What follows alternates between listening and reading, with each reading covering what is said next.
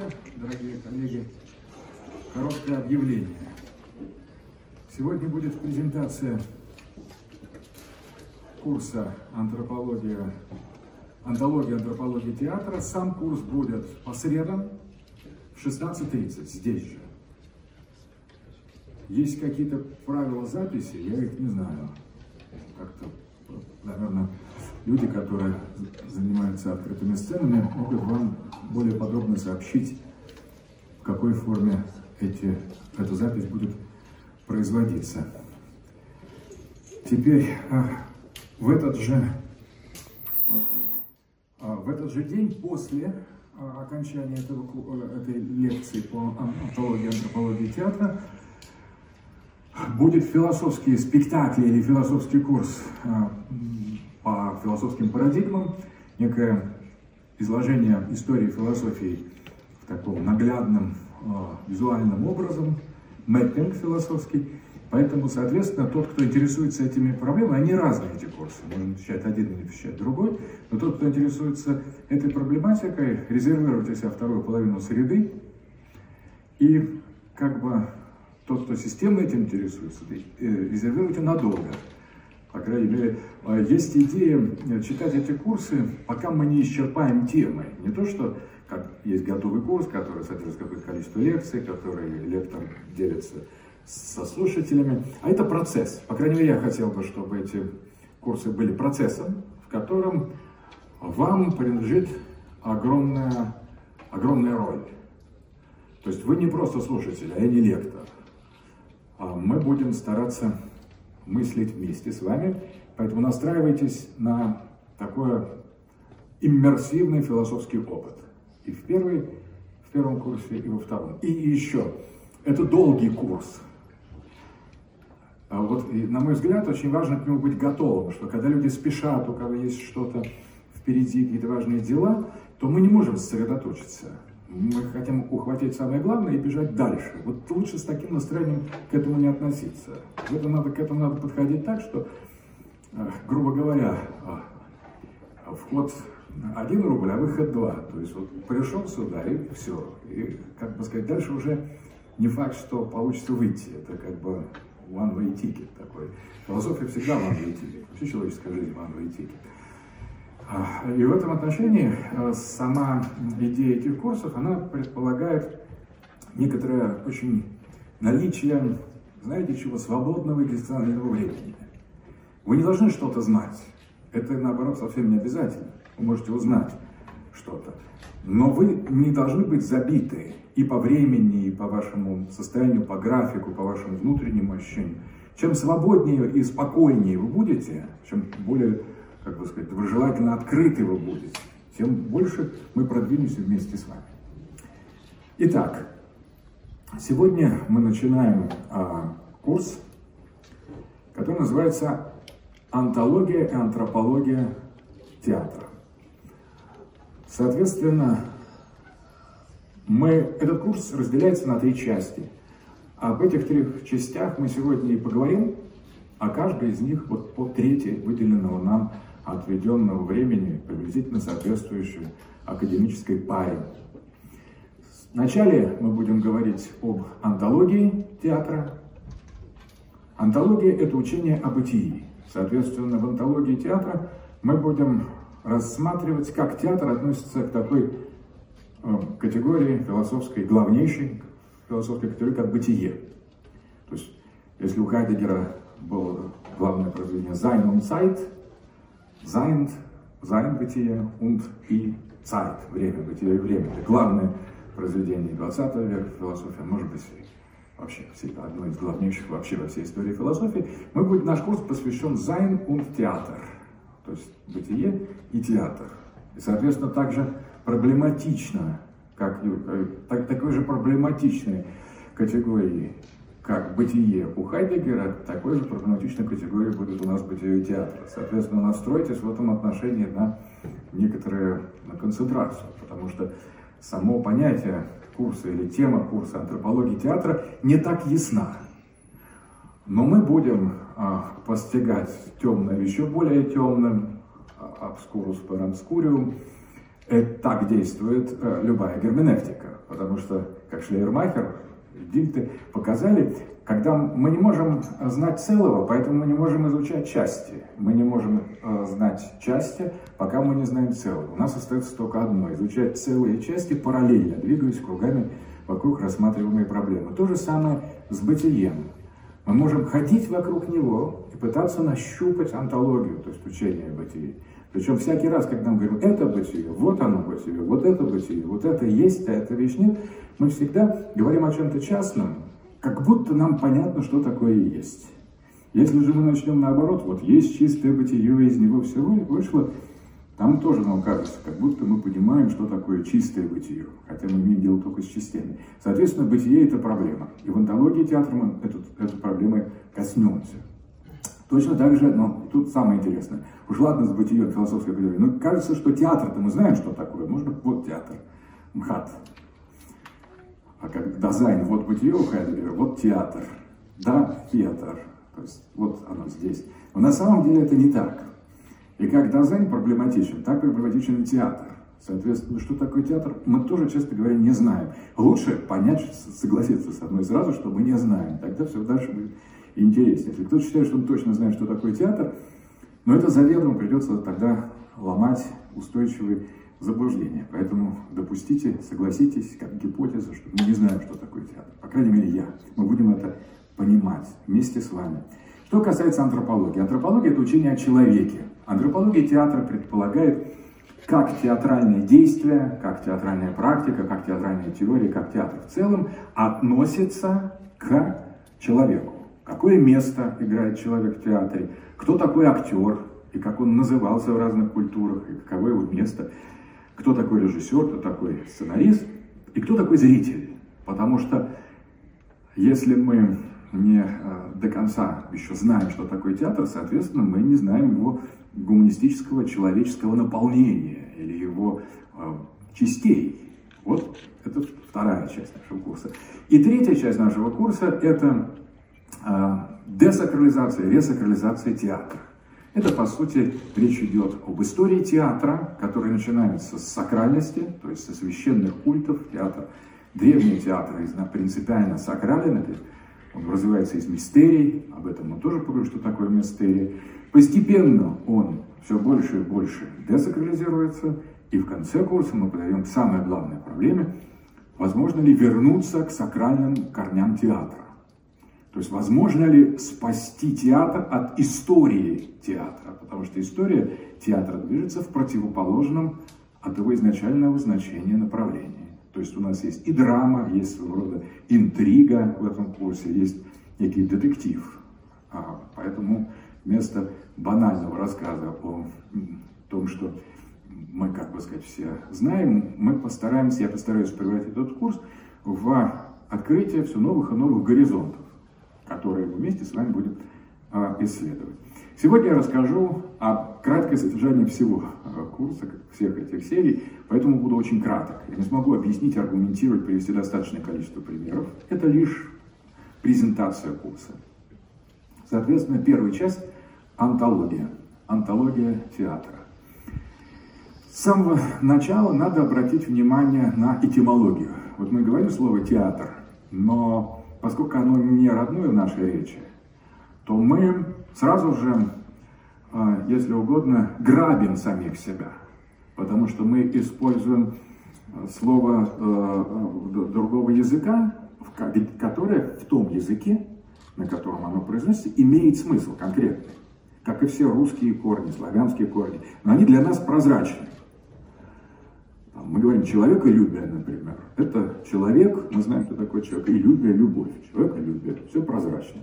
Но, например, перевести этот термин человеколюбие на ну, в какой-то, оставив его как транскрипцию в немецком или греческом языке, люди могут повторять человеколюбие, но его значения будут ускользать. А те, кто не знает, для кого эти слова, эти корни являются а, чуждыми. Так вот, театр, театр образован от а, греческого слова «теомай», то есть «созерцать». Отсюда понятие зрелища. Самое точное русское а, аналог, а, аналог, а, аналог понятия театра – это зрелище, от слова «зреть», «зрение». наблюдение. Потому что теомай означает именно зреть, созерцать, созерцать, зрение, видение. С одной стороны, и, с, например, слово старое, сегодня забытое, позорище.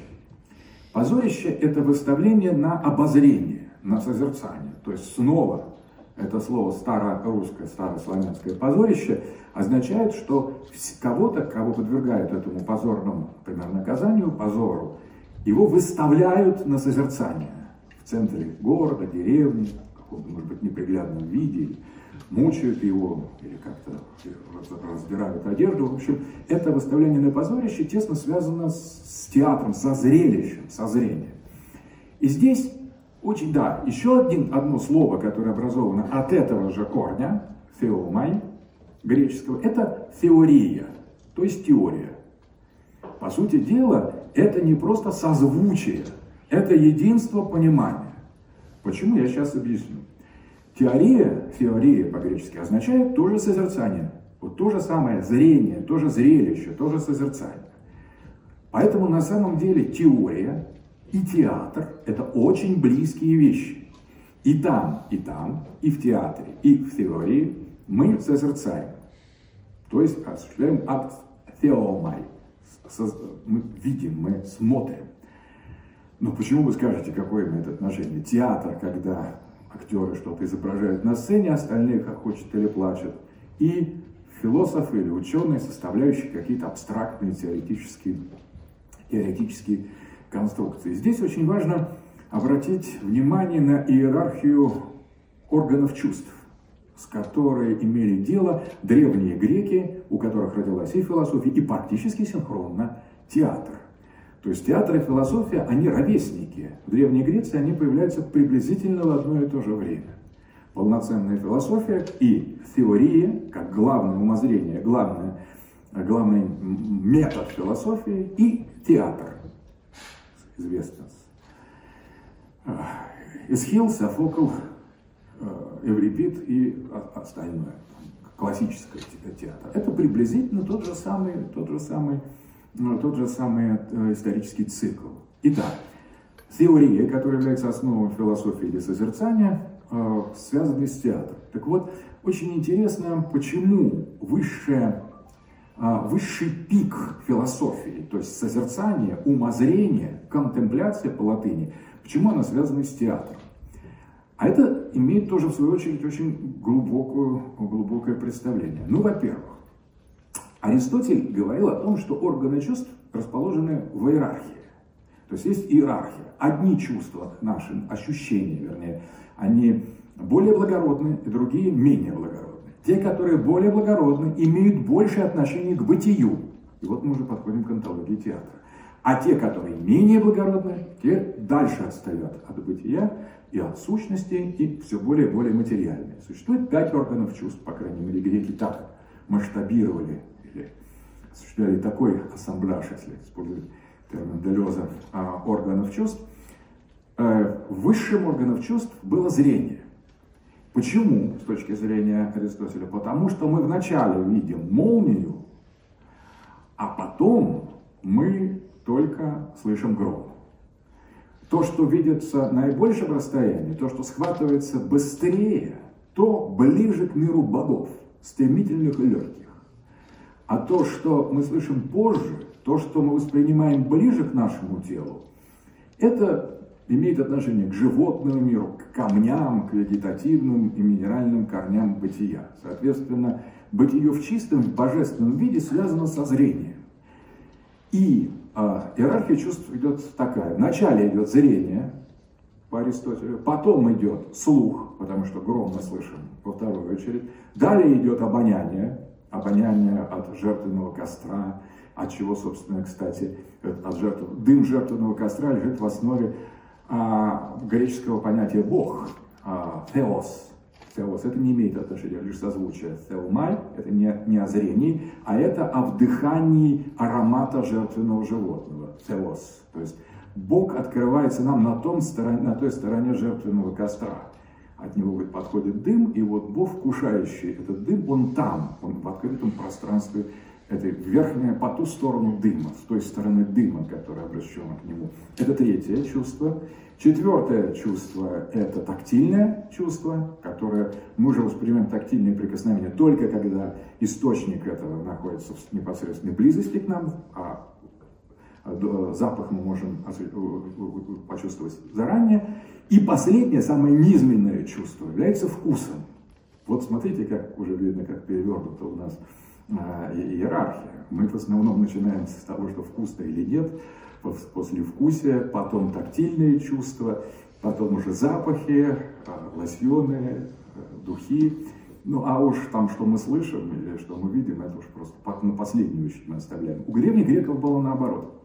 И вот тут возникает очень интересный момент. Как эта иерархия чувственного мира, а ведь чувственный мир по-гречески называется эстетика. Что такое эстесис? Это чувство. На самом деле понятие об эстетике – это понятие о чувственном мире, а его организация. Так вот, организация, эстетическая организация чувственного мира э, строится по этой э, иерархической вертикали. И вот тут самое интересное. А что из этих, э, что из этих чувств, из этих органов чувств, больше связано с бытием, больше связано с тем, что есть по-настоящему. И здесь иерархия этих чувств недвусмысленно указывает на то, что в первую очередь есть то, что мы видим. Во вторую очередь то, что мы слышим. В третью, что мы обоняем. В четвертую, что нас касается. И в пятую, что уже мы глотаем и говорим, что у нас внутри. И вот это означает, что вкус менее есть, чем прикосновение, Запах есть более чем прикосновение на следующем уровне, еще более есть бытия больше в звуке, а высшим бытием является зрение. Итак, отсюда это объясняет нам, почему теория, почему теория и почему умозрение, почему контемпляция. На самом деле созерцание – это и есть отношение к бытию. То есть через теорию, через созерцание, через акцентирование нашей способности видеть бытие, мы и приближаемся к его сущности. У Аристотеля на этом, а, он ограничивает на этой иерархии, иерархии чувств, э, чувственного мира, он, ну, как бы сказать, завершает эм, э, обзор эстетических структур, которые связаны не только с эстетикой, но и с философией, с антологией, с гносеологией. А вот у Платона, учителя Аристотеля, мы видим еще более, совсем уже окончательно ясную, ясную картину. Потому что максимальным бытием Платона наделены идеи. Идеи – это некие развоплощенные вечные сущности, которые есть образцы всех вещей нашего мира, эстетического мира такого телесного мира, то есть чувственного мира. Это и главная идея Платона, учение, э, вернее, главная мысль Платона, учение об идеях. Идеи существуют вечно, они образцы, они проецируются в мир становления и порождают множество всяких вещей, которые уже временные, которые подлежат закону рождения и гибели и смерти. А идеи существуют вечно. Ну и что я сказал, и при чем здесь теория? А при том, что опять мы обращаемся к идеологии. Для нас идея – это слово чужого языка. Мы никогда не думаем, что оно обозначает. Ну или думаем, но редко. А на самом деле это идея, это пассивное причастие от того же глагола «рей» – «видеть», то есть то же самое значение, что у «theo май» – «видеть». То есть идея – это то, что мы видим, и все. Отсюда понятно, что если то, что мы видим, то есть, то, что мы слышим, есть в меньшей степени, то, что мы нюхаем еще в меньшей степени, тем, что ощущаем еще в меньшей степени, а чем, что чувствую внутри, как вкус, еще в меньшей степени. Тут мы понимаем, как выстраивается именно гносеологическая иерархия и онтологическая иерархия. Потому что идеи по Платону – это то, что есть. Это не мысли человека в голове. Это то, что есть всегда. Мысль приходит и уходит. Или не приходит. Но, во всяком случае, а, для Платона мысли – это не человек, идеи не человеческие мысли, а то, что человек в процессе мышления способен созерцать на самом пике бытия. Это необычное видение. а это какое-то особое видение. Ну, ему в мистериях, в элевсинских мистериях соответствует понятие эпоптии. Еще один термин, связанный со зрением, опсия, эпиопсия, когда взгляд обращается вглубь бытия, когда обращается взгляд на само бытие, на божественную вечную сферу света, тогда происходит некое обнаружение а, самой сути того, что, что есть. Только через это концентрированное, эксклюзивное, напряженное зрение мы вступаем в контакт с бытием. Бытие и зрение неразрывно связаны между собой. Дальше уже мы говорим об иерархии зрения. Вот, а это здесь нам помогает Платин. Потому что он считает, что есть правильное зрение Платин, у Платоника, а есть неправильное зрение. Правильное зрение – это зрение с закрытыми глазами. Потому что что мы в этом мире смотреть? Этот мир только нас сбивает с толку. Поэтому делится, зрение делится на профаническое, неверное зрение, но все-таки более благородное, и на истинное зрение, которое происходит с закрытыми глазами. Что значит с закрытыми глазами? Закрытыми глазами это означает, что наш, наш взор должен быть погружен внутрь себя, на нашу бессмертную душу, на наш архетип, на идею нас самих. И вот в этом созерцании обращения взора, но именно взора, а не другого качества, внутрь, мы преодолеваем границы телесного и эстетического зрения и переходим к умозрению, к особой форме восприятия бытия, которая связана с умозрением, с, со зрением ума, с умным зрением. И момент эпоптии в мистериях – это тот момент, когда божество открывается тем, кто мистом, пока неофитом, который проходит это посвящение. Это момент эпоптии. Опять же, видение, зрение, обнаружение какого-то необычного предмета, а некой сцены или ситуации или, или явления, которое принципиально есть. По сути дела, целью философии является созерцание бытия. Но созерцание бытия в чистом виде, оно а, чрезвычайно, чрезвычайно трудно, потому что для того, чтобы увидеть бытие в чистом виде, надо а, перейти границы тех, тех пространств, тех средов реальности, где бытие рассеяно в множественности предметов. И это стремление к единству. Такое вот внутреннее движение сознания для того, чтобы видеть отсутствующее запредельное единое, это и есть истинное созерцание и истинная, истинная цель философии. Как это связано с театром?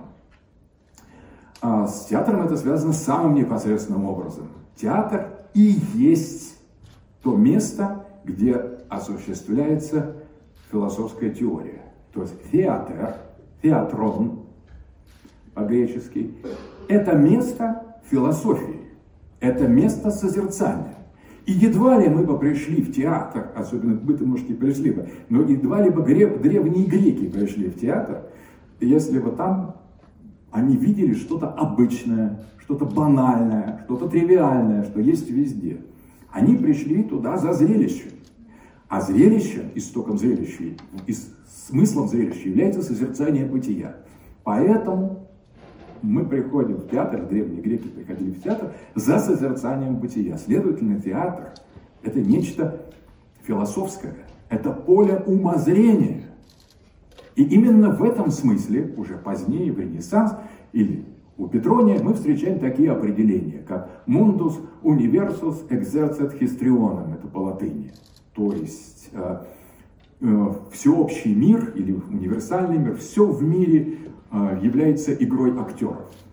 Так переводится эта фраза у Петрония. Ну и дальше известная шекспировская фраза из венецианского купца, что весь мир театр, и люди в нем актеры.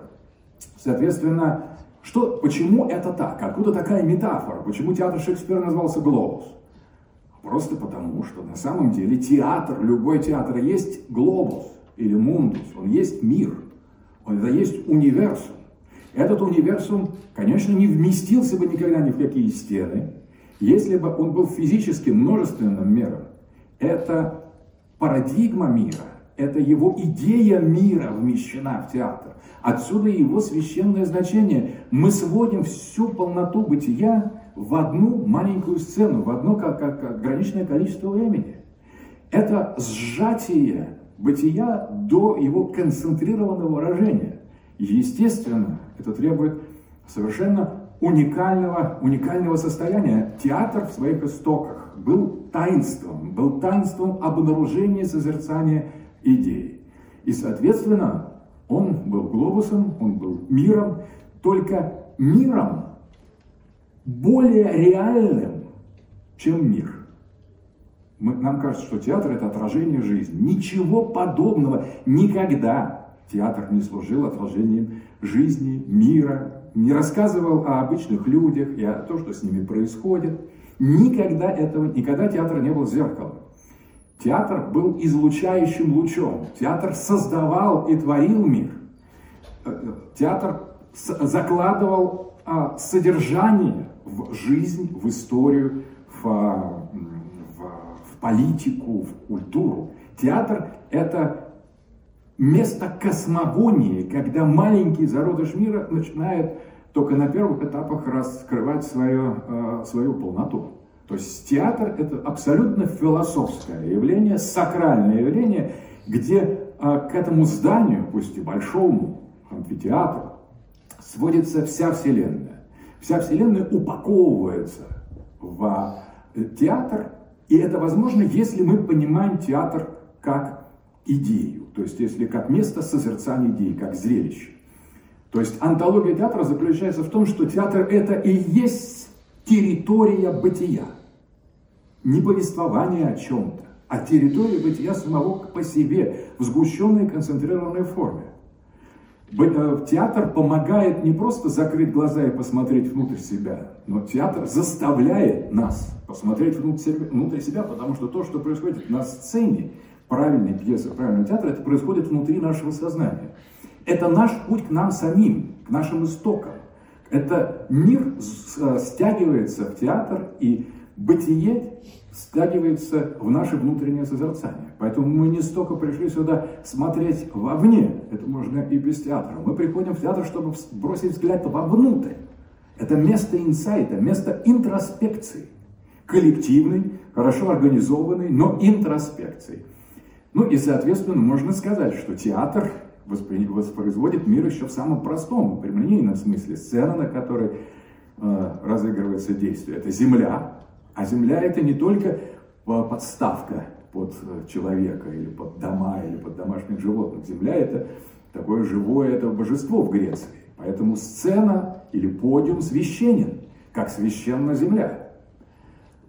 Небо, откуда часто спускаются фигуры божества, Deus ex machina, ну и в современном театре эта, эта метафора используется в полной мере, это на самом деле вот то место идей, то место высших, высших э, слоев бытия, которое мы, к которому мы поднимаемся. А само действие развертывается между небом и землей. Но небо и земля в театре чрезвычайно важна. Это не просто подсобные инструменты. Каждая история сцены, история декорации, история организации театрального пространства за сценой, вокруг сцены, на сцене имеет колоссальное значение, поскольку отражает структуры мира. Но не только отражает, он не отражает, глядя не на мир, а глядя на истоки мира. Таким образом, театральные декорации, которые вот мы видим, эти колонны из папье-маше, какие-то картинки домов плоских с открытыми окнами. И мы видим, что это бутафория, что это не настоящее. Вот если мы поймем, что такое театр, мы поймем, что эти колонны из папье-маше, эти искусственные камни, эти плоские декорации более живые, чем настоящий дом. Что в конце концов настоящий дом с его стенами, с его огромным количеством рабочих, затрат, постоянно прорывающимися трубами, с его хаосом и низменностью, который смотреть-то там не на что, собственно говоря. Это для каких-то самых низших телесных нужд создан дом. А вот театральный набросок окон, эта плоская картина дает нам карту бытия. Это все дом, это архетип дома, то, что здесь так слегка на сцене набросано. Зачем нам видеть эти реальные колонны? Ведь задача не в том, чтобы их чувствовать, чтобы их грызть колонны. Мы же не собаки, у нас другой курс будет посвящен домашним животным. Но люди, приходящие, еще нет театра для кошек, для собак, хотя уже есть, по-моему, попытки сделать «Удиви кота», поставить такие представления для, а, а, для, для животных. Но все-таки, пока не очень получило развитие, все-таки мы люди. И поэтому мы не приходим грызть и, и пробовать на прочность и на реальность театральной декорации. Нам достаточно их увидеть. И увидев их, мы поймем бытие колонны, мы поймем бытие окна, поймем бытие дома, стены, машины, велосипеды, что бы мы ни наметили, хоть это будет один, один жест, один элемент. Созерцая его, мы видим через фрактальную какой-нибудь а, в современном театре, фрактальный аналог. Мы можем увидеть то, что, ту идею, которая за ним стоит. Поэтому вот этот бутафория театра более реальна, чем предметы нашей жизни. Именно это вытекает из той антологии театра, о которой я говорил. Соответственно, еще один очень важный момент.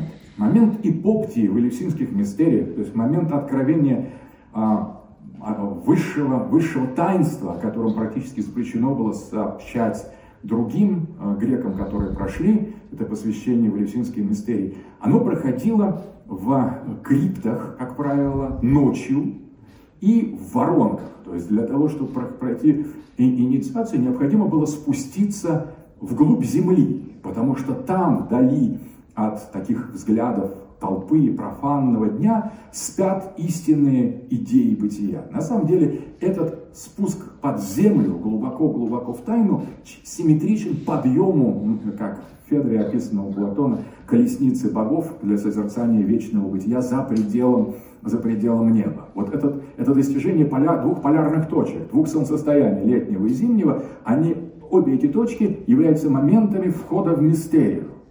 И одним из э, устойчивых элементов театральной архитектуры это организация амфитеатра э, по принципу концентрических спускающихся кругов. Что это напоминает? Ну, если мы возьмем Данте, то это, очевидно, напоминает ад. Но не надо так эм, сразу бояться. Просто ад есть ад. И, соответственно, театр театральный зал имитирует посвятительное пространство спуска в территорию мистерии, мистерии, то есть спуск к центру ада. Сцена, актер, действие, объект, объекты нашего созерцания, контемпляция, теума и театр принадлежит к центру ада. Именно к нему, к этому центру ада, стягивается вся полнота бытия. И, соответственно, если мы посмотрим на саму архитектуру, театра МХАТа, любого другого, древнего театра, мы видим эти э, концентрические круги, которые постепенно-постепенно спускаются вниз. Поэтому, на самом деле, портер – это не самые лучшие места. Самые лучшие места – ложа. То есть все-таки чуть-чуть повыше, потому что портер – это некое дно ада. Соответственно, балкон гораздо более привлекательный. Именно там, где организовывались царские ложи или а, ложа членов Политбюро, как в Амхате. Замечательное есть историческое место. И сидел Брежнев. Не в портере, а именно в ложе. И цари сидели в ложе, и благородные люди сидели в ложе. Это спуск, но все-таки определенная дистанция от, а, от, от этого центра ада сохраняется. Итак, а, если говорить о антологии театра, к чему мы пришли. Что мы, собственно говоря, в нашем курсе в первой участии будем последовательно рассматривать и разбирать. Это связь театра и бытия. Соответственно, можно подробным образом говорить о, скажем, об антологии декораций, об антологии сцены, о архитектуре, театральной архитектуре, о, э, о самом зрелище, то есть о статусе созерцание. Люди, которые приходят в театр, приходят для посвящения в мистерию. Пусть это не сама мистерия, но это некий ее аналог, косвенный аналог. Возможно, можно себе представить, что театр был подготовительной частью к мистерии. Если вы ездили в Грецию, в Древнюю Грецию, собственно говоря, вы наверняка обратили внимание на следующую закономерность, что даже в Дельфах, если брать, есть святилище, есть театр и есть стадион. И они строились, как правило, вместе. То есть священный, священный храм для жертвоприношений театр и стадион – это были три элемента, где творилась Греция, где творилась греческая философия, куда приходили все граждане, настоящие полноценные аристократические граждане э, греческого полиса для того, чтобы быть народом в театре, равно как и в храме, равно как и на стадионе, творился народ. То есть греки а, из отдельных людей, которые из домохозяев, из представителей каких-то сословий или профессий, собираясь в театр, они превращались в нечто единое. Фактически это было место утверждения коллективной сущности. Греческий полис рождался в театре. Позднее, как любит э, подчеркивать художественный руководитель МХАТа Эдуард Бояков, э, Вольтер говорил о том, что нация рождается в портере. А, но портеров в греческих амфитеатрах особо не было, соответственно, это некая горизонталь портер. А вот греческий полис, греческий народ рождался в этих в театрах, как в амфитеатре. То есть вот место, это матрица рождения, матрица рождения народа, полиса, некого единства, которое, созерцая таинство, созерцая бытие, становится тем, э, кем, кем он есть. Отсюда, отсюда огромное значение театра с точки зрения просто утверждения, наделения народа его содержания. Не театр, он ничего не отражал.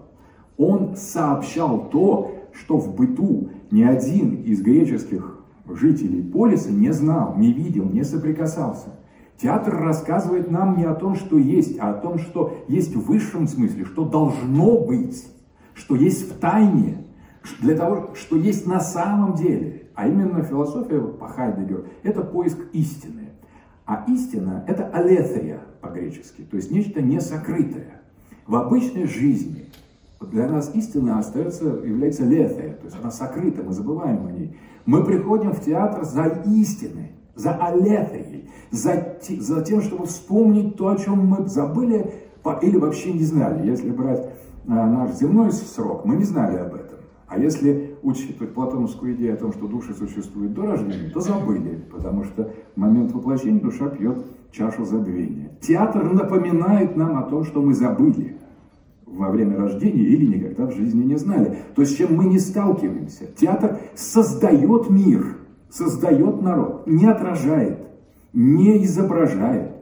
Поэтому вот это очень важно. Кстати, это связано также с, с офтальмологической теорией философии, потому что есть два представления о зрении в Греции. Первое, что наш глаз отражает внешний мир, просто отражает, является зеркалом, как сегодня думают. Но э, Платон считал, что совсем не так. Наш глаз – это то, что создает видимое, видимое пространство. Наш глаз испускает лучи. И в этом отношении он не видит то, что вне, а он создает своим зрением, это активное зрение, философское зрение, которое пронизывает толще множество и видит единство за его границей. Поэтому на самом деле, с одной стороны, мы приходим в театр посмотреть, то есть созерцать. Но с другой стороны, мы приходим в театр, чтобы и нас увидели, чтобы тот, тот глаз, то зрение, те идеи, которые представляются, развертываются в, на сцене, как в центре мира, в центре э, мистериального крипта, чтобы это взглянуло на нас. Поэтому на самом деле вопрос о том, кто здесь актер, а кто зритель, зритель, обратите внимание, созерцающий, зритель, умозрение, умозритель. То есть вот кто из нас актер, а кто зритель, это еще требуется доказать. Потому что на самом деле само представление о том, что бытие и, и зрение, и видимость одно и то же, сразу резко помещает нас совершенно в другую феноменологию. Теперь мы переходим ко второй теме нашего курса. Это антропология театра, часть вторая. Соответственно, Здесь ну, два слова о, об истории театра. Мы знаем, что актер появился не сразу. Что вначале те, которые, те, то, что проходило на сцене, а, представляло собой хоры. Хоры частично изображали то, что происходит, то есть жестуэлем, body language, определенными позами, сообщали нам некоторую э, информацию, а с другой стороны, в большинстве своем именно распевали о том, о чем они хотели нам поведать.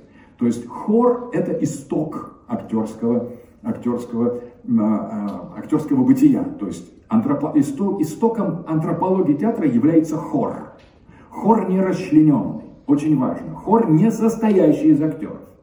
Хор сам по себе. Почему это было так важно? Потому что, и почему были так, вторая, вторая тема это маски. О масках мы поговорим немножко позже, почему они были необходимы. Сейчас мы скажем о хоре. Хор в унисон, как правило, или два хора, если брать са, са, сатиры, то есть комедию хора, хора сатиров, а, обычно представляли собой ангелические, божественные или демонические существа, которые рассказывали зрителям о чем? О богах и героях.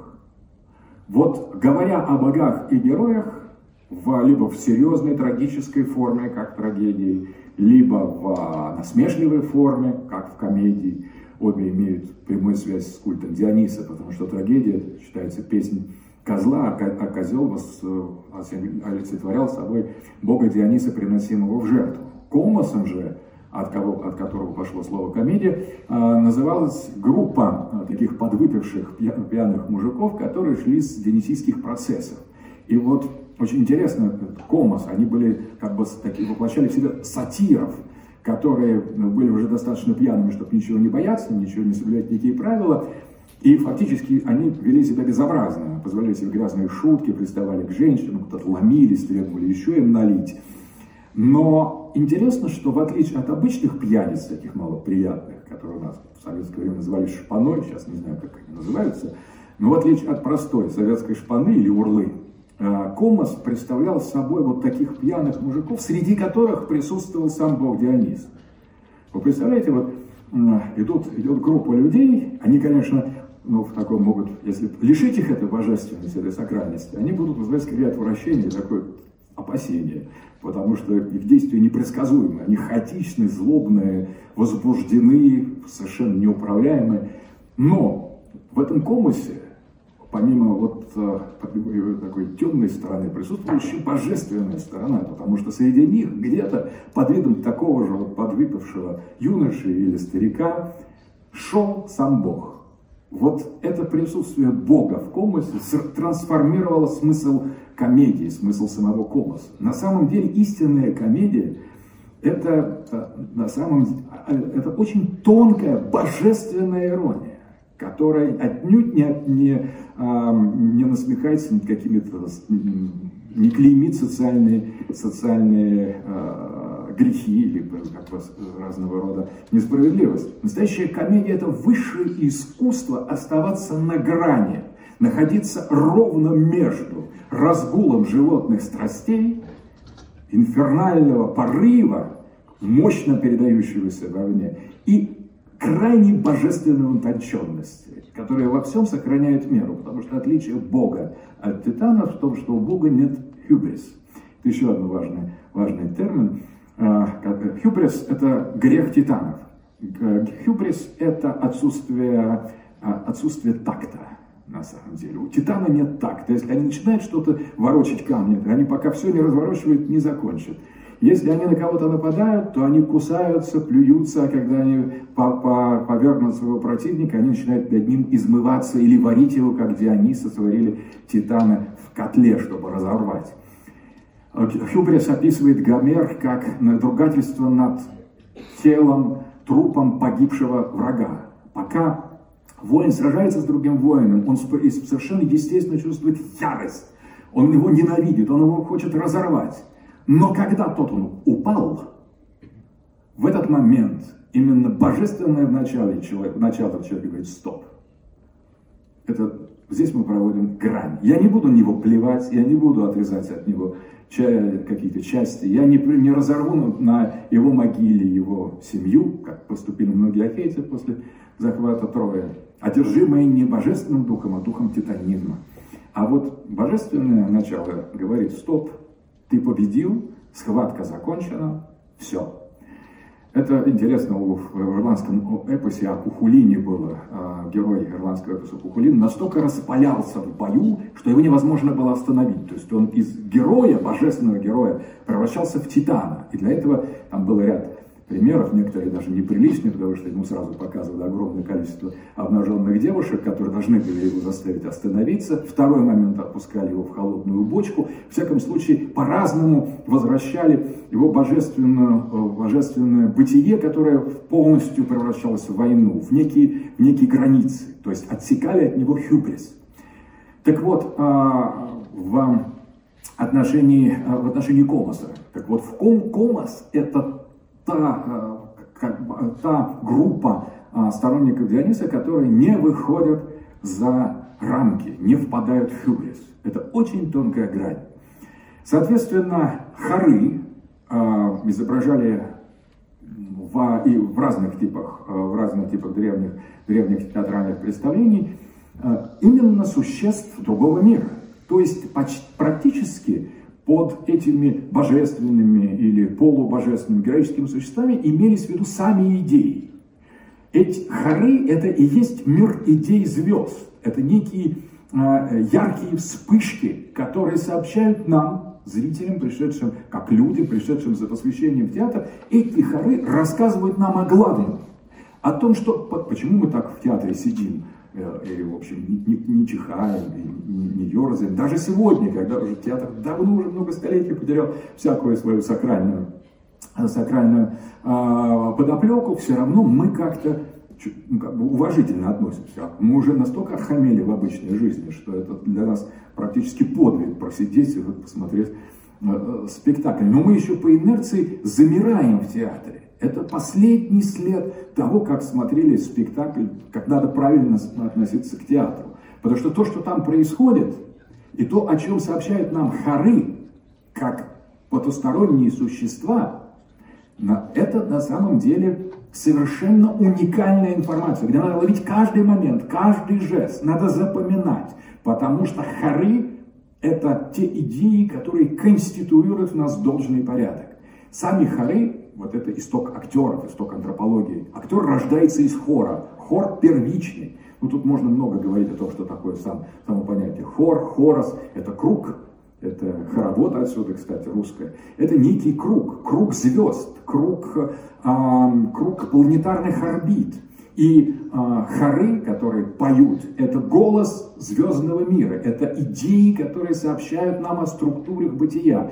А они, фактически эти хоры, это некий алфавит, алфавит богов, которые сами по себе, каждый из них это определенные буквы. И все эти буквы, все эти различные э, уровни э, пения, их голоса, они создают важнейшее для нас вот это хоровое, хоровое повествование о богах и героях, которые не являются, а, которые не являются повествованием о чем-то, что прошло когда-то. Это то, что есть всегда. Поэтому в театре законы времени отменяются. Совершенно меняется структура, структура обычного восприятия мира, потому что то, о чем говорит хор, это по-настоящему важно. И именно из хора рождаются актеры. Конечно, многие спекулировали на том, что сделал один из греческих актеров, э, Феспий, Феспий, когда он однажды выступил из хора, как это пишет Аристотель, и э, стал провозглашать слова Бога или героя самостоятельно. Так говорят модернисты, индивидуалисты, родился наш театр, потому что раньше это были хоры, а тут вышел вперед актер, который сказал, я буду сейчас самостоятельно в индивидуальном порядке исполнять песнь козла.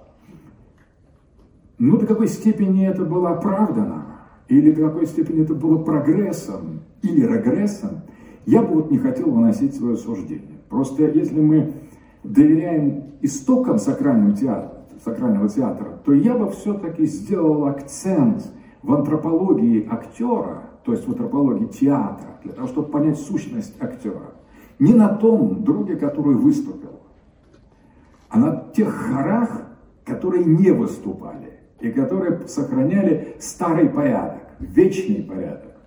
То есть, если какая-то звезда сходит со своего места и начинает слишком много о, о себе мнить, это же, вы знаете, как она называется? Это Люцифер. Это утренний Веспер, это утренняя вечерняя звезда, которая а, оказывает, оказывается в какой-то особой ситуации. То есть, когда кто-то покидает хоры, это означает одну из высших духовных сущностей, которым надо было оставаться на своем месте, делает, отрывается от этой э, действительности, много на себя берет этот вот протоактер. И здесь уже, конечно, можно сказать, что он захотел сам стать сосудом Бога. Молодец. Это было как бы верный выбор, правильный выбор. Но достаточно ответственный. Вот долго ли он смог простоять под этим божеством? Вспомним опять Комос. Тут группа пьяных мужчин. Да, когда их несколько, и они, в общем, настроены на процессию Диониса, они могут вынести присутствие Бога. А вот останься один на один с ним, без остальных мужчин, которые шутки отпускают, которые выплескивают вовне эту дикую, бешеную агрессию божества, которая идет рядом с ними. Один на один очень опасно. Так вот, я не хочу прославлять и не хочу проклинать того протоактера, первого из актеров, который выступил из хора. Но я хочу обратить ваше внимание, что это очень ответственное было выступление. Что на самом деле хор и так уже сам по себе это настолько круто, это настолько фундаментально быть частью этого актерского состава, в котором божественность встречается с человеческим, небо соприкасается с землей и сообщает зрителям высшую тайну бытия, что это уже, уже топ, ну куда больше. То кто-то захотел а, исполнить арию самостоятельно, и с этого начинается некая трансформация антропологии театра. Можно сказать, с этого начинается модерн в театре, потому что а, то, о чем мы а, говорим, когда мы говорим о театре, антропология которого сводится к хорам и к маскам. Маски одинаковые, очень важно. Маски скрывают актера, маски скрывают личность. Они говорят просто о том, что это звезды. В конце концов, различаем ли мы так уж ясно, простым взором, лики звезд? Ну, мы говорим, да, вот это одна, это другая, но больше из соотношения. Едва ли, если покажи нам, сфотографирую э, портрет, фотопортреты звезд, мы уж так их различим. Но в этом отсутствии развлечений, может быть, Марс немножко отличается краснотой, но это уже так для специалистов. Но а, вот это единство а, или ангелы, смотрите, они очень похожи друг на друга. Когда они описываются, они обычно одинаковые. Кстати, как и черти.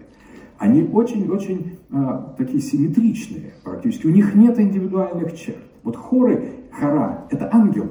Это фактически вот в церкви певчие, которые стоят на хорах, это все от того древнего, древнего театра. Вот эти хоры или хор, это и есть истоки а, настоящих актеров. То есть вот а, люди в театре, которые выходят на сцену, они должны забыть о том, кто они были до того момента, пока они вышли на сцену. Здесь они хор, здесь они ангелы, звезды и демоны.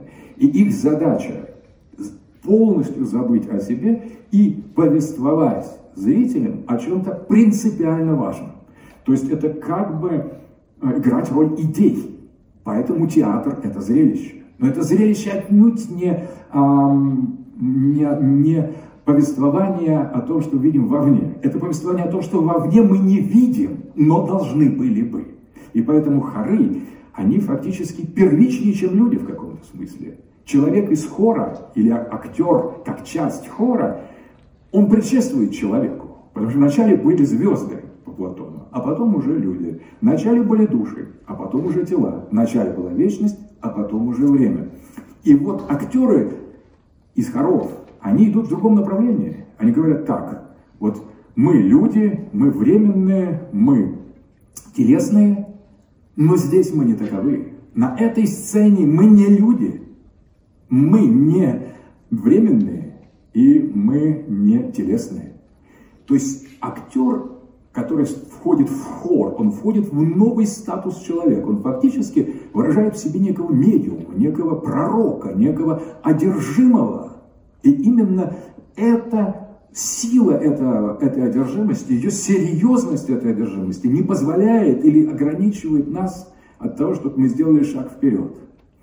То есть это очень рискованный шаг из хора и исполнения чьей-то арии самостоятельной. Очень рискованный. И риск этого Феспия, который сделал этот первый шаг, до сих пор не прошел. Мы до сих пор не, толком не знаем, правильно он сделал или нет. То есть вот он, это было героическое, героическое действие истинного верующего. Или это, наоборот, было начало декаданса театра. Мы не знаем. Я просто привлекаю внимание, насколько фундаментальна миссия актера. Актер – это, вообще говоря, это тот, кто должен не быть человеком, перестать быть человеком, стать идеей. Не навсегда, в отличие от святого, в отличие от философа, которые идут тем же путем, но навсегда. А актер на самом деле соглашается на то, чтобы только временно побыть там, побыть в хоре, побыть хором. Но и это настолько меняет человеческую сущность, что это становится высшим, высшим наслаждением. Поэтому на самом деле актерское искусство, оно так и разбивает человека. Конечно, актер отсюда существо к жизни не приспособленный, в жизни бесполезный, как правило, неудачный. Счастливых актеров сложно себе представить. Он будет хорошим актером. Актер, в принципе, соглашается на то, чтобы запустить свою личную жизнь, свое такое обыденное существование, но в момент, когда он играет, в момент, когда он является частью хора, в момент, когда он есть идея, вот этот момент с лихвой покрывает все его остальные чисто человеческие страдания, недостатки. И это действительно огромная цена, гораздо большая, чем человек платит за то, чтобы быть актером, если понимать, что такое антропология театра. Ну, собственно говоря, а, здесь еще один момент. Мы теперь обращаемся э, к Теспию, к актеру, который сделал шаг вперед и который стал называться актером, а уже не хором мы приходим к более индивидуальному театру, где отдельные персонажи играют роли богов, героев, отдельных исторических личностей. Они называются актеры и Хиппокритес, кстати, это э, в русском слове лицемер. Хиппокрисы в, в, в, английском языке от греческого э, э, Хиппократис это человек, который лицедей, лицемер. Лицемер – это актер. Лицемер в данном случае – это тот, кто изображает то, что нет. В случае нет, но актер, он тоже лицедей, он тоже лицемер, он тот же самый э, э, э. Еще одно очень интересное, интересное имя для актера уже в латинском контексте – это персона. Персона. То есть то, что мы называем личность. Соответственно, вот тут возникает уже многие, кто не знаком с социологией, возникает очень, ну как же, личность это мы сами. На самом деле личность это в социологии, например, или в философии, это не мы сами. Личность это то, кого мы изображаем, только в жизни. Это то, кем мы являемся в глазах общества, а не то, кем мы являемся в глазах самих себя, если мы способны посмотреть на себя другим взглядом, нежели на нас смотрят извне. Поэтому на самом деле персона наше представление о личности, это не нечто, что персонифицируется и изображается в театре, а что наоборот копируется по отношению к актеру. И снова, в очередной раз мы видим уникальную вещь, что вначале возникает актер как персона, просопан по, по-гречески лицо, а лик. На самом деле вот у Флоренского была идея, что есть лик божественный, лицо человеческое, личина, как маска такая телесная. На самом деле здесь вот если этимологически, это, красивый образ, он очень полезный, вот это э, разделение такое этимологии. Но на самом деле лицом называлась маска. Это, лицо – это то, кем мы не являемся. Здесь можно вспомнить хоры. Лицо – это как раз часть хора. Вот что такое лицо и вот что такое персона. То есть персона – это выступающая из хора некая фигура, изображающая кого-то другого, нежели он сам. Отсюда и хипокритос. То есть отсюда представление о ипокрисии, то есть о лицемерии и связь понятия лицемерия с понятием лицедейства. Все связано вокруг лица. Персона – это лицо. И вот лицо определяется, по сути дела, смысл лица. Это смысл личины. То есть не лик первичен в определении личности, а личина. Личность – это личинность. Мы являемся личностями в той мере, в которой мы скрываем свое «я», в той мере, в которой мы прячемся за маску, в той мере, в которой мы вступаем в состав хора, в, тот, в той мере, в которой мы являемся актером. Но личность является базовым, базовым концептом юриспруденции, социологии, философии, политики. Есть представление о том, что унижение человеческого достоинства, личности, права личности. И вот тут возникает очень интересный момент. Ничего себе, оказывается, базовое понятие человеческого языка, персона, которой, на которой построены правовые системы, политические модели, суды, экономические системы. Личность – это базовое определение всей, э, всей социально-правовой, социально-политической конструкции. Оказывается, это надстройка над понятием актер. То есть актер первичен. Актер и есть личность. Что значит личность? Это значит тот, кто скрывает свое существо за маской. Вот кто такой личность. Это тот, кто несет с собой личину. И поэтому мы говорим о личности как о социальном явлении. Это личность, это отец, муж, студент, милиционер. А личность – это как бы совокупность наших ролей, снова ролей. И не случайно социология основана на метафоре театра. Но социология скорее не просто как бы применяет театр к, своему, к своей модели, но еще и а, по сути дела, возвращает политику и а, право и другие общественные дисциплины к их истокам. В истоках человеческого общества, в истоках права и политической организации лежит базовое театральное понятие. То есть мы оперируем с понятием личность, мы оперируем с понятием актер. Так каково же значение театра, если антроп... из антропологии театра, из представления о том, что такое актер, вытекает фундаментальное для человеческой культуры и цивилизации понятие личности, то есть персона. Каким же вот тут, в этот момент можно поерзаться, если вы следите за, чем, за тем, о чем я говорю, то в этот момент должно наступить некоторое удивление, что ну, ничего себе театр. Во-первых, там бытие, во-вторых, там божественное откровение, там мистерии. Но еще и самые простые представления, базовые представления, казалось бы, непоколебимые представления права, политики, э, социальных дисциплин, организации всего нашего общества строятся на понятии актер, личность, то есть носитель маски. Вот насколько фундаментален театр. И вот насколько фундаментален его главный, или один из его главных элементов – актер. Актер – это тот, кто, по сути дела, лежит в основании личности. И в нем человеческое не просто изображается снова, в нем человеческое решается. В его игре, в его бытии на сцене. В этом и составляются, а, размечаются основные вектора, система координат человека как такового в той мере, в которой он является личностью. Соответственно, значение театра на наших глазах превосходит все мыслимые пределы и э, э, растет. Соответственно, здесь можно сказать несколько слов еще о теории и практике театра. Об этом можно подробно говорить, но здесь самое главное. Во-первых, теория – это не совокупность абстрактных знаний о чем-то, которые должны быть воплощены в жизнь или проверены жизнью. Вообще не так. Теория – это и есть, о чем мы говорили в начале, созерцание бытия. Это умозрение. И вот с точки зрения Аристотеля, теория – это созерцание человеком своей истинной причины, своего естественного места, своего внутреннего «я». Поэтому теория, теория – это погружение в сам, в самого себя, в нашу природу в бытие. Теория, теория, она на самом деле не является предшествованием практики.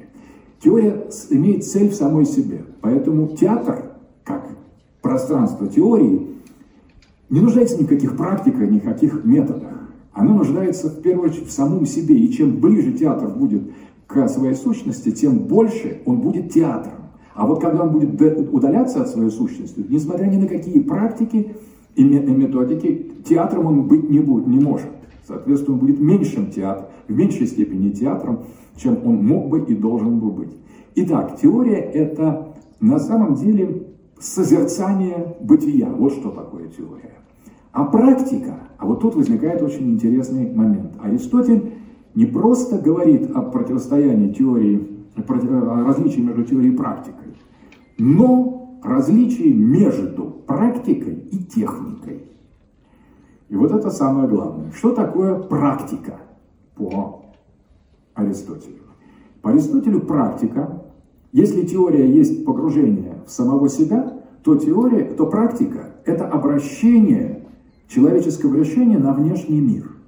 Но он подчеркивает, что практикой является только такое действие человека, обращенного ко внешнему миру, которое основано на внутреннем решении, на полной свободе. Вот человек, который решает строить дом, он занимается практикой. А раб, которому дали задание построить дом, не занимается практикой. Решение принимал не он. Его действия не соотносятся с его созерцанием, потому что у него нет этого права на созерцание. Поэтому раб, который может быть тоже искусным мастером, он, то, что он делает, не называется практикой. Практикой является то, в чем соучаствует полно, по, полновесное, свободное бытие созерцающего, созерцающего свою сущность человека. Вот что такое практика. Практика – это не отрыв от теории, а обращение теоретического вектора на внешний мир. Поэтому на самом деле практика ничего не доказывает в теории. Практика просто может верно и аутентично эту теорию, это умозрение применять, а может наталкиваясь на какие-то внутренние и внешние ограничения, искажаться. Соответственно, антитезой практики является не теория, а техника. А вот техника – это совсем уже другое. Техника может быть и у свободно строящего дом домовладельца, и у раба. Техника не описывает, не относится к этому экзистенциальному измерению, с которым связана теория или решение. Поэтому следует разделять театральные практики и театральные техники. Тот, кто является актером, тот, кто принадлежит к бытию хора, к антропологии театра, должен заниматься театральными практиками. Потому что именно это и является задачей подлинного актера. Человека в театре. Он должен через театр теорию передавать, не отрываясь от этой сущности, передавать вовне, применительно к внешнему миру, этот фундаментальный импульс обращения к самому себе. Это, можно назвать это неалиенированным, неотчужденным действием. Вот что такое практика. Техника же представляет собой нечто совершенно другое. Техника вообще не говорит о том, насколько а, в процесс выполнения той или иной работы включен сам человек, в его корнях. Техника – это деперсонализированная вещь. В технике есть, может быть, индивидуум, есть определенный скилл, есть некое, э, некое э, искусство, но в технике принципиально не может быть человека. Техника изначально расчеловечена. Она становится очеловеченной только тогда, когда она превращается в практику. В противном случае она утрачивает это измерение. Вот в этом очень важное отношение, что в истории театра театральные практики постепенно уступают место театральным техникам. Соответственно, театральная антропология меняется. Мы переходим от свободных, решивших связать свою судьбу по собственной воле с бытием сцены людей, это, это практика. В неких гастарбайтеров, неких технические элементы, которые освоили некоторые техники и вот так неправдоподобно заламывают руки, шумят и, и, и как, бы, как бы глупят на сцене, чем, чем является в значительной степени такой более современный театр. А когда из театра уходит священное, у него уходит не только теоретическая, но и практическая часть. Это очень важно. И она подменяется техниками. А техники это вообще к театру никакого отношения не имеют, потому что это отчуждение от театра и, соответственно, нечто иное. Очень важно еще заметить, о, мы говорили о том, что Дионис был богом театра, вся театральная история и, и структура восходит к нему, следует сказать э, о том, что иногда Дионис а, изображался не только статуями, иногда молодого человека, иногда пожилого а, вакха, но часто он изображался просто маской. То есть очень важно, что это было не то, что скрыто под маской, и не маска того, кого, кого она указывает. То есть Дионис в каком-то смысле и есть маска. И снова мы возвращаемся к хору. Дионис не находится ни по ту, ни по всю сторону от маски. Он не олицетворяется маской, он не находится под маской, он не смотрит на, на маску, он и есть маска. Дионис как маска – это точка соприкосновения самых разных углов бытия, сведенных к одному. И это вот очень, э, очень принципиальный момент, поскольку маска и есть персона, маска и есть лик, личина. Дионис и есть архетип личности. Именно к личности сводится бытие актера, бытие режиссера, который ставит, потому что если он неправильно выпишет или вылепит из актера эту роль, то есть маску, то его послание не дойдет до других, ничего не увидят другие. И поэтому вот бытие маски самой по себе, вот это уникальное, уникальное откровение, которое знает только человек театра. То есть это Почему актеры в жизни, как правило, бессодержательные? Потому что они все отдают, они бытие свое, всю жизнь свою отдают бытию маски. Они ничего не оставляют себе. Но в этом их подвиг, в этом их э, человеческий героизм, потому что они в, своем, в своей судьбе дают место чему-то, во что они, как обычные люди, как люди, попасть не могли бы. И вот эта маска имеет свое собственное бытие. А она первичнее, чем тот, кто под ней скрывается, или тот, кто на нее смотрит, или кого она изображает. Маска, когда мы говорим о маске, мы не должны сразу перескакивать. Это маска слона. Нет, это маска Бога. Нет, это маска э, сатира. Маска это в первую очередь, она важнее, чем маска кого. Маска это на, а, а, отвечает на вопрос, что, а не кого. Маска это, это просто персона, то есть это личность как таковая. Не какая личность, а личность просто в своих корнях. Ну и здесь можно вспомнить такой интересный саркофаг, который, э, на котором изображены барельефы Дионисийской процессии, где в процессе Диониса участвуют сатиры в масках. Люди в масках и сатиры. И один сатир снимает маску сатира, и под ним другой сатир. То есть под маской одного сатира другой. Они идентичные. Он снимает одну с рогами, с бородой, снимает, и там опять такой же сатир. Это очень важно, потому что сатира есть маска. Человек есть маска. Божество есть маска. Любая, любая вещь в мире есть, по большому счету, с точки зрения а, театральной антропологии, есть маска как таковая. Не маска кого, кого, а маска просто сама по себе. Итак, третья часть, мы идем по графику более-менее, посвящена десакрализации и ресакрализации театра. Собственно, о том, что театр изначально представляет собой сакральное явление или некую подготовку к мистериям, часть мистерий, облегченную версию мистерий, мы говорили. Соответственно, содержанием классического сакрального театра является повествование о богах и героях, а на самом деле о бытии. И вот когда театр э, выполняет эту философскую, метафизическую функцию, тогда он и есть театр. Вот так он задуман, так он явился, таким он не просто был какое-то время, а таким он родился, и для этого он родился. Театр, смысл театра в том, чтобы повествовать о сакральном. И, кстати, можно заметить такой момент. Вот театр это пьеса, это диалоги в первую очередь, классический театр. Ну а что такое диалоги Платона? Можно рассмотреть это как пьесы. Это пьесы. Это пьесы, где мы видим и иронию, и поведение этих персонажей. Иногда э, Платон описывает даже такие некоторые жесты. Во всяком случае, предельная насыщенность экзистенциальными элементами в Федоре, например, с огромным, уникальным и тончайшим юмором э, Сократа, с бесконечным количеством экзистенциальных психологических переливов. Это глубочайший театр. Диалоги Платона – это театр, но это сакральный театр, это философский театр. По сути, я думаю, что диалоги Платона еще более театральные, чем пьесы э, Софокла, на мой взгляд. Потому что здесь речь идет просто о бытии в чистом виде, о бытии, которое мы, которому пробиваемся сквозь миф, сквозь архетипы, сквозь фигуры богов, в бытие как таковое. То есть философский театр – это высшая форма театра. Это самые истинные истоки театра.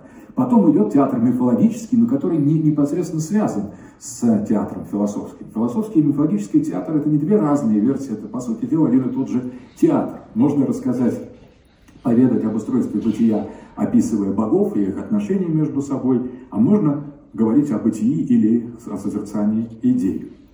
Так вот, таким театр был всегда, когда был самим собой. То есть театр и сакральный театр – это не просто театр и, и какая-то его версия.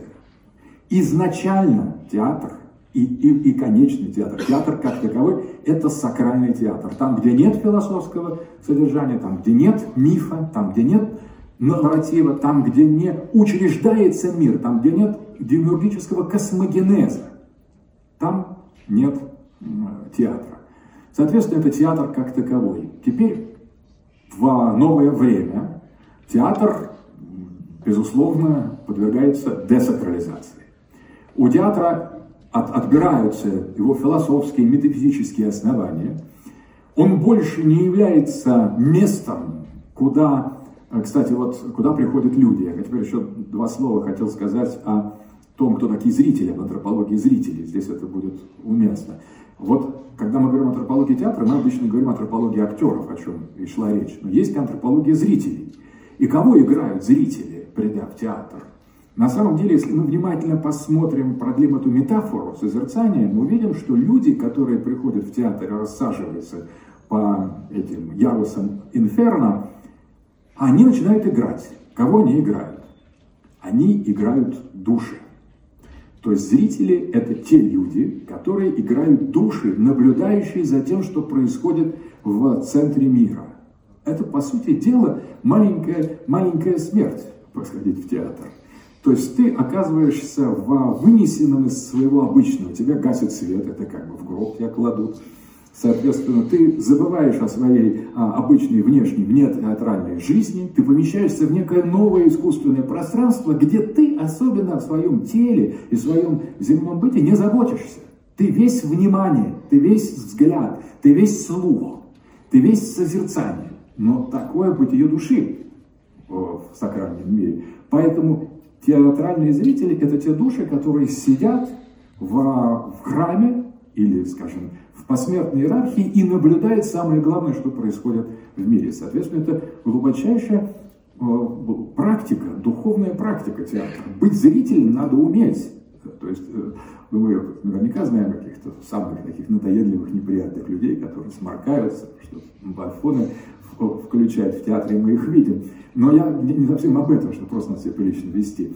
Для того, чтобы быть полноценным зрителем, надо по-настоящему следовать правилам театра сдать вместе э, бабушкам, вместе с пальто свою плоть, свои заботы, а, допустить это э, выключение света по помещению в гроб и отдаться тому, что происходит на сцене, правильно интерпретируя сакральное послание, которое ты получаешь от этих необычной жизнью живущих существ, которых мы называем актерами. И нам не надо разглядеть под маской, о, это знакомый, это там Доронин, это Жигарханян. Вот когда мы начнем узнавать актеров под масками, театр заканчивается.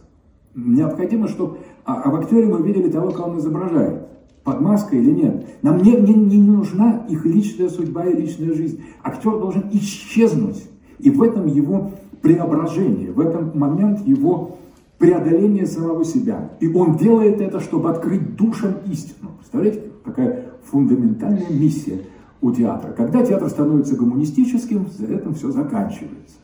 Он говорит, теперь мы будем говорить не о богах, богов нет, не о душах, души тоже нет, есть только тело, нервная система. Мы не будем говорить об идеях, которые существуют вечно, потому что эта идея, это наши мысли, и мы будем не создавать и творить жизнь, объясняя ее суть, а будем просто отражать то, что есть за нашими, за, за э, стенами этого театра. То есть то, от чего театр изначально хотел уйти, закрыться, спрятаться, войти в ночь, спуститься в крипт, выключить свет, поместить нас в гроб. Вот от этого хотел уйти сакральный театр. Он хотел сделать события театральной постановки эксключительным, эксклюзивным. Ну, с реалистическим театром, с гуманистическим театром все это заканчивается. Нам говорится наоборот, вы пришли сюда, чтобы посмотреть, как все вокруг, как вокруг, какие у вас люди живут, вот дядя Ваня, там, перский доктор, вот все коллектив, э, Фрол забыли. Но вот обычные истории, ну, все, все время кого-то забывают. Да, это, конечно, изящно очень, но это совсем не театр. Или это театр с каким-то другим смыслом. Нам больше не показываются архетипов, нам показываются люди. Да, конечно, это люди тоже типологически важные, это необычные люди, по крайней мере, согласимся в этом гуманистическом театре, что это люди нам показываются необычные, а какие-то либо яркие, либо такие удивительные, либо наоборот, как бы слишком маленькие люди так, такого маленького э, образа маленького человека, которому становится безумно до слез жалко. То есть это даже исключительные пусть, но люди всегда в своей нищете, ничтожности исключительные. Но это люди, это уже не боги, это, конечно, другой театр. Это театр, где уже понятие э, лицедей, гипокриз, скрытие одного под маской другого приобретает иной характер. Бодрияр называл это первым порядком симулякров, ну, наподобие, наподобие жилетки итальянской, которая представляла собой э, одежду мужскую, на которой не хватило хорошей дорогой ткани на заднюю часть, и поэтому первая передняя часть из дорогого материала, а задняя из похуже. И вот это называется по Бодряру порядок симулякров. По сути дела, современный театр, начиная с эпохи нового времени, и переходным моментом является Шекспир, как раз, который наполовину сакральный, а наполовину уже гуманистический, модернистский, ренессансный. Вот в этот момент происходит десакрализация театра. Ну и дальше она двигается, двигается, двигается, эта десакрализация, доходя до э, своих уже последних, э, последних сторон, ну, в значительной степени поздний советский театр, вот были такие совершенно, мало кто помнит, молодые, а вот в качестве наказания, по-моему, меня заставляли в свое время смотреть, когда мы были маленькие, в там, 70-е годы, пьесы Арбузова. Это настоящий ад. Я не знаю, для меня вот были две программы, когда меня заставляли смотреть просто за плохое поведение. Это пьеса Арбузова и Ленинский университет «Миллионы». Оба, оба зрения наводили на такую чудовищную депрессию и тоску, что ну, такое ощущение, что там какие-то производственные вопросы разбирались, какой-то инженер другому нахамил, отправилась рабочая в командировку, ну, я хочу сказать, и не вернулась, ну нет, там не было такого, если бы не вернулась, хоть Линч немного напоминает, нет, поехала и вернулась, наоборот, чемодан товаров привезла из города, и вот это все бесконечно, это как бы гуманизм, который уже утратил свое такое эпическое содержание, уже такой гуманизм совершенно почти механический, о котором уже никто вспомнить не может, то есть это настолько унылая вещь, как вот поздняя советская культура в целом, на мой взгляд, что это просто такая бесконечная, совершенно фундаментальная тоска. И театр был ее передовой зоной, таким авангардом а, такого разложения. Но это все-таки гуманизм. Все-таки даже вот пьеса Арбузова или что-то в таком духе, это еще все-таки о человеке.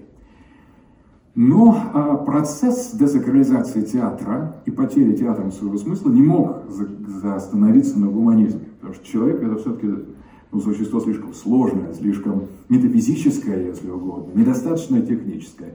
И поэтому пришел нигилистический театр постмодерна, который фактически принялся разлагать уже не только архетипы богов и героев, но принялся разлагать человека. Его героями становятся театры не люди, пусть обычные, маленькие, большие, не герои, а некоторые рассеянные галлюцинации, предметы, как в объектно-ориентированной антологии, ризоматические объекты, полулюди, полу не люди. И э, от так, гуманизма мы переходим к сфере нигилизма. И вот театр постмодерна, современный театр, является театром, где доминирует полностью не практика, а техника, и, и в принципе театр утрачивает вообще полностью и окончательно свой смысл, свою метафизику, свое содержание. И фактически мы приходим к а, некому а, те, театру матрицы.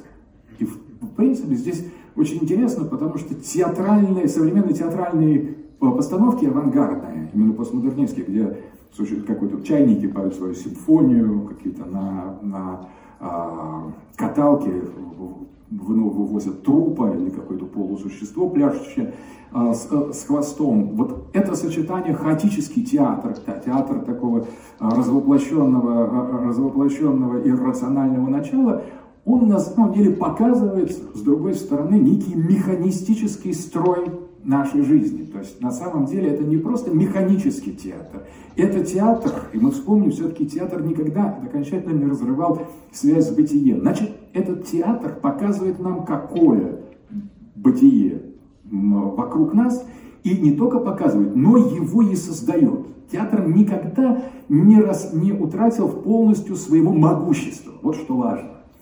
Изначально это было могущество священное, сакральное, Потом это было могущество гуманистическое. Вот вспомните гуманистических ярких актеров, которые действительно создавали образы Шекспира, например. Огромных, но человеческих драм и страстей. Напряженных, насыщенных, разрывающих все. И тем самым вот этот гуманизм театр не только отражал, но в значительной степени говорил, что изображает, но на самом деле он его создавал. Этот театр был и даже в эпохе Ренессанса, эпохе модерна, хотя это была и симуляция сакральная, но свое могущество он сохранил. И он создавал гуманистический мир. Говоря, что да, я его отражаю, описываю, на самом деле это не так. Он создавал этот гуманистический, реалистический мир, он его поддерживал, он вставлял программу гуманизма в этих зрителей души и трансформировал их, да, в современные, в соответствии с модернистскими моделями, но тем не менее, все равно он оказывал важнейшую, важнейшее влияние на, на культуру, на историю, даже на политику. Театр – могущественная вещь. Более того, театр – самая могущественная вещь. И когда мы приходим в парадигму постмодерна, мы видим, что и здесь театр не просто отражает механицизм современной культуры, разложение больших нарративов, харизматические схемы, виртуализация, виртуализация э, быта, не просто используют вот эти мультимедийные средства для того, чтобы раз, э, стереть грань между театром и экраном, между театром и виртуальной реальностью или э, соцсетью. Сегодняшний театр, современный театр, это действительно театр, в котором с, сливаются разные аспекты виртуального постмодернистского бытия. Он, в конце концов, уже не требует подчас ни зрительного зала, ни сцены. Он разогревается прямо в нашем сознании напрямую. Современные пьесы, где действуют виртуальные объекты, где экраны и плоскости смещают друг друга.